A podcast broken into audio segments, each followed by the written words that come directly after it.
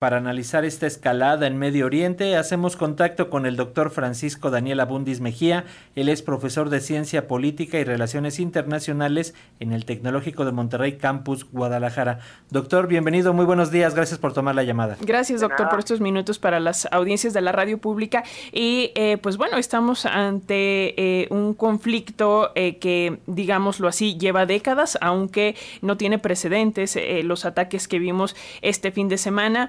Y, pues yo quisiera preguntarte, para comenzar, un poco quitarnos esta narrativa de, quiénes son los buenos, de quiénes son los malos y, verlo desde otro punto de vista un poco más global. ¿O qué nos dirías? Hola, buenos días. Un gusto poder estar con ustedes esta mañana. Eh, sí, yo creo que eso es fundamental, como ir rompiendo con esta narrativa entre quién está bien y quién está mal y para esto eh, lo principal es eh, quitar eh, esta idea del conflicto, porque lo que se está presenciando desde hace 75 años en este territorio no es un conflicto, es una ocupación. Y, y, hay que llamar a las cosas por su nombre. Es una ocupación, es un proyecto colonial que Israel ha venido llevando a cabo desde 1948, cuando se crea el Estado, y en este contexto lo que estamos observando ahora eh, ciertamente es una escalada en la violencia sin precedentes, pero que no responde a una guerra entre el Estado de Israel y el pueblo palestino, sino al gobierno de Israel con una de tantas facciones que representan al pueblo palestino. A mí me parece que es importantísimo precisar en ello, porque en la narrativa oficialista nos dice una guerra en contra de los palestinos. No, jamás no representa la voluntad de todo el pueblo palestino, jamás no representa las creencias en términos religiosos y políticos de todos los palestinos y todas las palestinas. Entonces, en este contexto es que a mí me parece fundamental atender a esta precisión. Por un lado, 75 años de dominación colonial por parte de una potencia ocupante como Israel y por otro lado, ciertamente, una serie de atentados con vocación terrorista, hay que llamarlo así, pero que también eh, tienen una, eh, digamos, explicación, más no justificación, en eh, décadas de dominio colonial por parte del Estado de Israel. Doctor, en este, en ese sentido, el papel que juega la diplomacia internacional, en este caso la ONU, pues ha manifestado su preocupación, pero tampoco ha hecho mucho durante todas estas décadas del conflicto, no ha logrado sumar consensos para eh, lograr apaciguar y llegar a un acuerdo real de paz en esta zona. Sí, sin, sin lugar a dudas, eh, sin lugar a dudas, eh, Naciones Unidas ha sido juez y parte de toda esta narrativa. Naciones Unidas formó parte en el sentido de eh, el plan de partición que se da en 1947, cuando de manera arbitraria se decide eh, romper justamente el territorio que había formado parte del mandato británico y que representaba la Palestina histórica. Eh, y bajo esa premisa y desde el 48 a la fecha han sido resoluciones tras resoluciones que han sido violentadas por el Estado de Israel, hay que decirlo así. para formar parte de las Naciones Unidas, uno de los principales prerrogativas es que un Estado defina sus fronteras al momento de ingresar a dicha organización. Israel nunca ha definido sus fronteras, las sigue expandiendo a costa del territorio palestino. Eh, por otro lado, no temas de Naciones Unidas, sobre todo la resolución que implica el derecho de retorno que tienen los, refugiados palestinos que fueron desplazados y desplazados de sus hogares después de la creación del Estado en 1948. Es decir, eh, las Naciones Unidas no han impuesto justamente estas sanciones al Estado de Israel que tendrían que haber llegado ya desde hace mucho tiempo, particularmente, reitero, con el tema del derecho de retorno, pero sobre todo también con la congelación de la construcción de asentamientos judíos en territorio palestino, que también es uno de los elementos que genera mayor violencia en los territorios ocupados. En todo este contexto, pues tenemos que entender, vaya, eh, que si son siete décadas eh, prácticamente de dominación colonial, eh, tiene que haber una respuesta por parte de alguien. Eh, las maneras no son las adecuadas, ciertamente.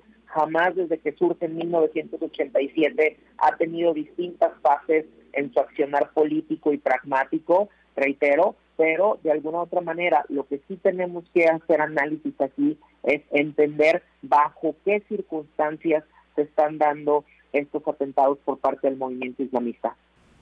Ahora, eh, doctor, vaya, la comunidad internacional también va como alineándose de acuerdo a, sus intereses, va eh, poniendo sobre la mesa sus posturas.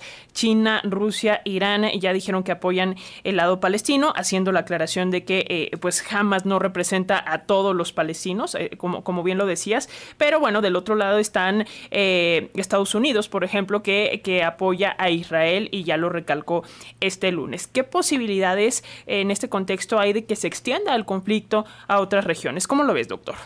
Sí, bueno, yo creo que aquí fundamentalmente hay que hacer un análisis en, los tres niveles que, se piden, ¿no? En la óptica de las relaciones internacionales, bueno, en cuanto a lo local, ya estamos hablando, ¿no? De estas perspectivas en donde, pues bueno, hay un enfrentamiento directo entre el gobierno de Benjamín Netanyahu y esta facción armada que es Hamas, este grupo islamista que se convirtió en gobierno desde 2006.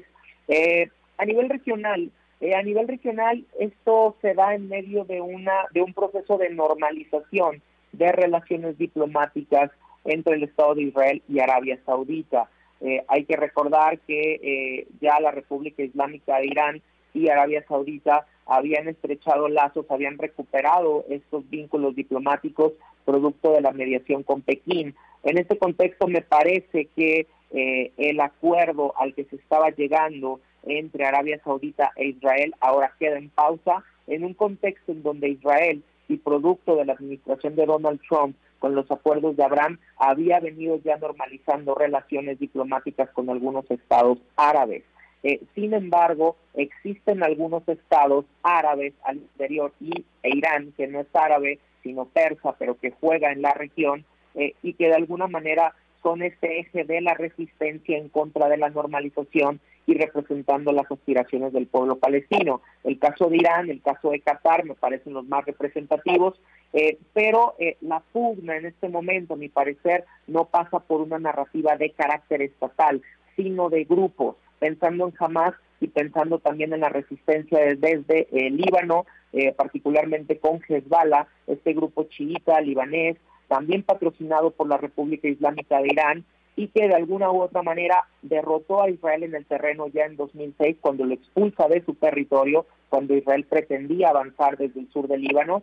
Es en este contexto que eh, tenemos que analizarlo, a mi parecer, desde estos grupos que son actores no estatales que están jugando un papel fundamental en el entramado que se vive actualmente y por otro lado, ya pensando no en lo regional, sino en lo internacional, pues estas muestras de apoyo y de solidaridad que ha recibido el pueblo de Israel, pero que de nueva cuenta nos quedamos con la mitad de la fotografía. De nueva cuenta Israel pasa a, a, este plano de jugar en el papel de la víctima cuando durante siete décadas ha sido victimario sin pensar también en la respuesta brutal que no ha sido quirúrgica, que está violentando también el derecho de la guerra y en donde están muriendo civiles.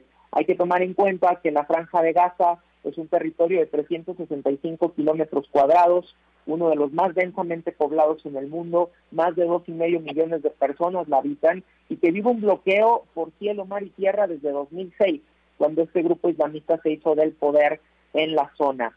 Eh, la presencia de Estados Unidos eh, me parece que viene sobre todo en un momento en donde, bueno, ya Donald Trump en plena campaña ha acusado al presidente Biden de no ser tan cercano al Estado de Israel cuando Biden visita a Israel se declara a sí mismo como un sionista y el hecho de que se hayan movido los portaaviones en la zona es solamente un espaldarazo en un momento también hay que decirlo así en donde la democracia israelí se encuentra en crisis producto de la tentativa de reforma judicial, de los escándalos de Benjamín Netanyahu y con esta situación de nueva cuenta ambos facciones políticas, tanto Hamas como el gobierno de Benjamín Netanyahu, salen fortalecidos. Pues vamos a dar seguimiento, doctor, cómo va eh, eh, avanzando este conflicto, hacia dónde se dirige y como bien señalas, muchos puntos ahí a revisión, incluido Estados Unidos y sus elecciones, no lo olvidemos ni dejemos de lado. Si te parece, seguimos en comunicación, doctor, y posteriormente estaremos platicando contigo. Con todo gusto, seguimos al, habla y que tenga un bonito día.